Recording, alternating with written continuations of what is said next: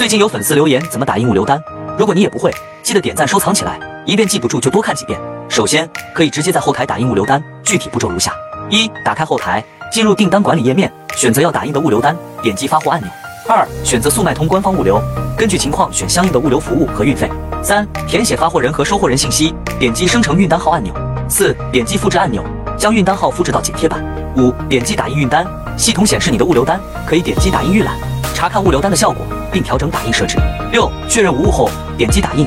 物流单打印出来后，就可以贴在包裹上了。七，点击确认发货。听完你学会了吗？如果你还有不懂的，可以留言哦。想要速卖通资料的，可以进我粉丝群或评论区回复六六六，我发你。